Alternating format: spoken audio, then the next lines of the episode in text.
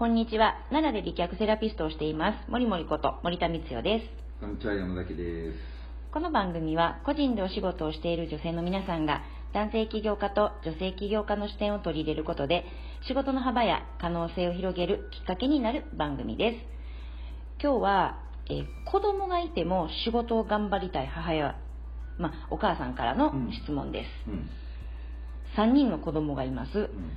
仕事を頑張りたいので子供にかける時間は短いです。うん。でもその分子供たちに自力がついてきたと感じています。寂しい部分もあるようですが、今のところ応援してくれています。うん。ただ、まだ小さいこともあり、やはり周りの人に助けてもらわないといけないことも多々あります。子供がかわいそう、母親のくせに子供が大事じゃないのかというふうに言われると正直きついです。うん。もう少し周りの人と折り合いをつけれる方法があればいいなと思ってます。何かいいアイデアがあれば教えてください。とのことです。うん。まあ、自分の覚悟も決め決まってんねんね。でも、人から言われるのも、まあ、ある程度はもう分かってると。そやけど、とはいうものの折り合いをつけたいっていうアイディアが。うーん、なんかある？だから、これね、やっぱ社会が厳しいのよ。まだその、そういうお母さんたちに。うーん。だから、これはだからど、どっか、僕もちょっと忘れたけど、なんかの記事を読んだときに、うん。もう少し先進国は、うんそのお母さんたちが働きやすいようにもっと整備されてきていると。はあ。その、やっぱ日本は遅れてるっていうような感じのことを読んで、うん。うん。あの確かにそうなんやろうなとは思うんやけど、うん。やっぱり昔からそのあ明らかに働き方みたいなのはその例えば男女のそういうなんちゅうの、えー今までのあり方とはかなり変わってるのよね、うんうん。で確かにその女性が、えー社会に出ることが当たり前になりつつある時代にだんだんなってうん。きたなってきてる。うん。けど日本は、ま、あの変化を嫌う国やからはあ。うん。だからより合理的な方とかより良い方っていうふうに思えないんじゃないかなうーんだからどっちかというと他の世界の方がうん先進国の方がうんより変わっていきたいっていう国が多い。うん。で日本はどちらかというと変わらないことを、うん。保守的。ああそうなんやな。それはどの分野でも。日うん。本人は保守的やから。うん。うん。ならあれか、うん。うん、そんなもんやって思えるかどうかっていうのも大事なんかな。あ世間が？うん。あ世間とか社会がね。だからすごいことをしてるんだと、うん。ある意味ねあのだからお母さんははっきり言って大変ですよ。ほんまに大変と思う。大変やけど、うんうん。その自分でもなんとか社会が動いてくれないんやから、やっうんぱ自分でなんとかしていくしかないのもないのよね。そうよな。うん。だまあ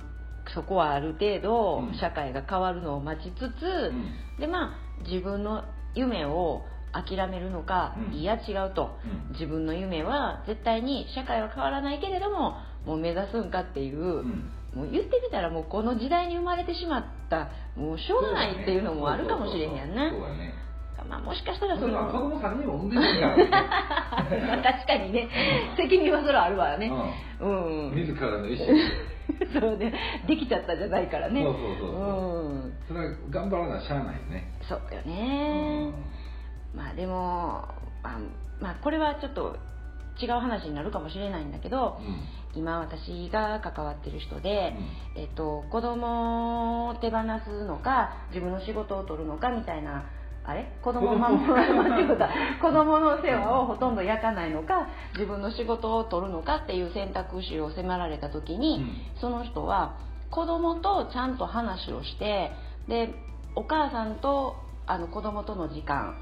そして仕事をする時間っていうのを別に分けて、そしたらだんだん子供がお母さんは仕事で忙しいだけでも一緒にいてくれる時間もあるって理解してくれるようになったんやって、うん。ほんならその前はどういうことかっていうと四六時中子供と一緒にいるけどあのあれ子供はあの四六時中一緒にいるからもう黙ってなさいとかああしなさいこうしなさいとか言ってお母さんとして一緒にはいるけどずーっと一緒やから面倒くさく感じてて寝てくれたら嬉しいと思っててんて、う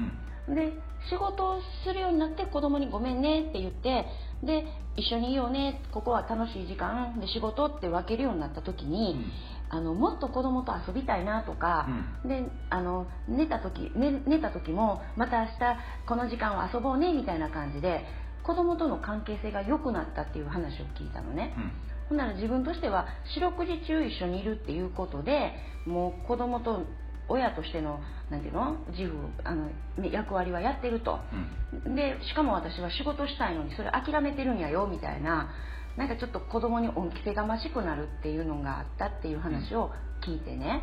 うん、でその人はあの結局子供とちゃんと折り合いをある程度つけてで仕事をするっていうことを取った時に良かったって言ってはって。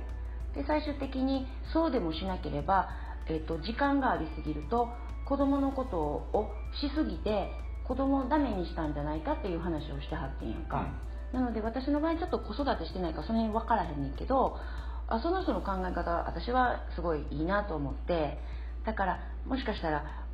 親であり子供をこうあんまり面倒見てないっていうのは親のエゴって思う人多いかもしれへんねんけど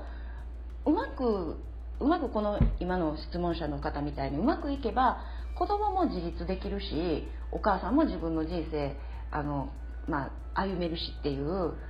子供に対してもいいんじゃないっていうふうになれば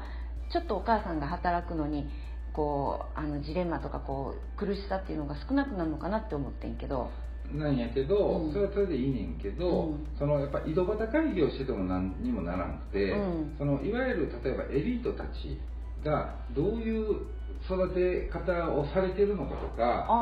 そのそういうのを見た方が、うん、多分わかあの基準として分かりやすくって、うん、その一般の人たちが、うん、そのやってる子育てと、うん、その多分エリートたちがやってるその子育てっていうのは全然違うんよあそしたらあれ、あの片手間でできないから誰かに頼むとかじゃなくて、エリートは子供の育て方っていうのをちゃんと理解した上でよりいい方法を取ってるってことそういうことそういうこと、うんうん、それを研究せなあかん、その普通は。あそっか。だから自分の子供やからって自分が大事にすることが一番じゃない場合もあるっていうことやな、うん、そうやな。だから結局まあこんなん言うたら失礼やけど、井戸端会議になってしまうっていうか、うん、そのまあそれを知恵出してねお互いやればいいけど、うんうんうん、もっといい情報ってあるからあそのねどこを目指すんかよねだからそれは、うんうんうん、そうやな。まあ子供をそうやな。それ言い出したらもうちょっと長くなるけどそれはよくわかるわ、うん、なので仕事をする場合も子育てする場合も、うん。結局自分の思いの中だけで育てていいのか、うん、それとももっとよりいい情報があるのかっていうのを調査して、本当に可愛い子供やったらよりベストをなんか選択して、うん、そうなった時に面倒くさいのが、うん、その古臭い考え方とかその枠の中でしかその考えられない人たちがいる中でどう折り合いをつけるのかが難しい、そうよね、特にあの身近な人ほど、大事やからっていう理由で足引っ張ることが多いと思うのね。周りがでしょ、うん、周りがね、うん、そこももうもうしょうがないねそういう場所やって思って乗り越えるべきなのか、まあ子供のことやけど、まあ、周りと折り合いつけていきたいから今まで通り行くかっていうのはこれ本当にお母さん次第やね。そうだから環境、うん、そのそういうだから情報しか持ってない人たちはそういう人と結婚するんだよ。うん。そのエリート系の人たちはもうそういう人たちともう分かってる人たちと大体一緒になったりするよね。そこで、うん、あのストレスというかお互いの意見がバラバラっていうのがなかなか起こってきないんだよなそうそうそうそうだから似たような人と大体ほんでこれそれが一番ストレスにならないから幸せっていうことよ、ね、確かにねそこから変化してパートナーを変化していくことが面白かったりするけどねうんうんその自分が進化して、うん、でもパートナーは保守的なんやったら、うん、せやけどより良い方向で2人で変化する方向に行こうっていうね、うん、その家族の単位で進化していくっていうことも面白いやろうから、うん、そこに喜びを見出せたらいいんやろうけどね。そうだね。まあ、なかなか難しいですよ。なかなか難しいですね、だから大大前提まあまあ、最後に私が何か言えるかなと今思ったのは、うん、まあ、まず自分は変わりたいと思っても、うん、相手は変わるとは思えない。そうですね、うん、でも万が一変わったらラッキーぐらいの感じで私もやってるのでよかったらあの折り合いはつかない前提でつけたらいいなっていう。で時代が変わればいいなっていうことで、まあ、パイオニアみたいな感じでね、ね、頑張ってもらいたいと思います。じゃあ今日は終わります。どうもありがとうございました。ありがとうございました。